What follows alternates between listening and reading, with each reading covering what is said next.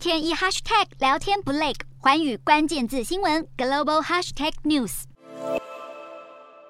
新加坡国风相对保守，但是随着同性平权的意识逐渐抬头，如今新加坡政府终于宣布，男男性行为将除罪化。新加坡总理李显龙一公布将废除刑法第三七七 A 条文，把男男性行为除罪化，酒吧现场立刻欢声雷动。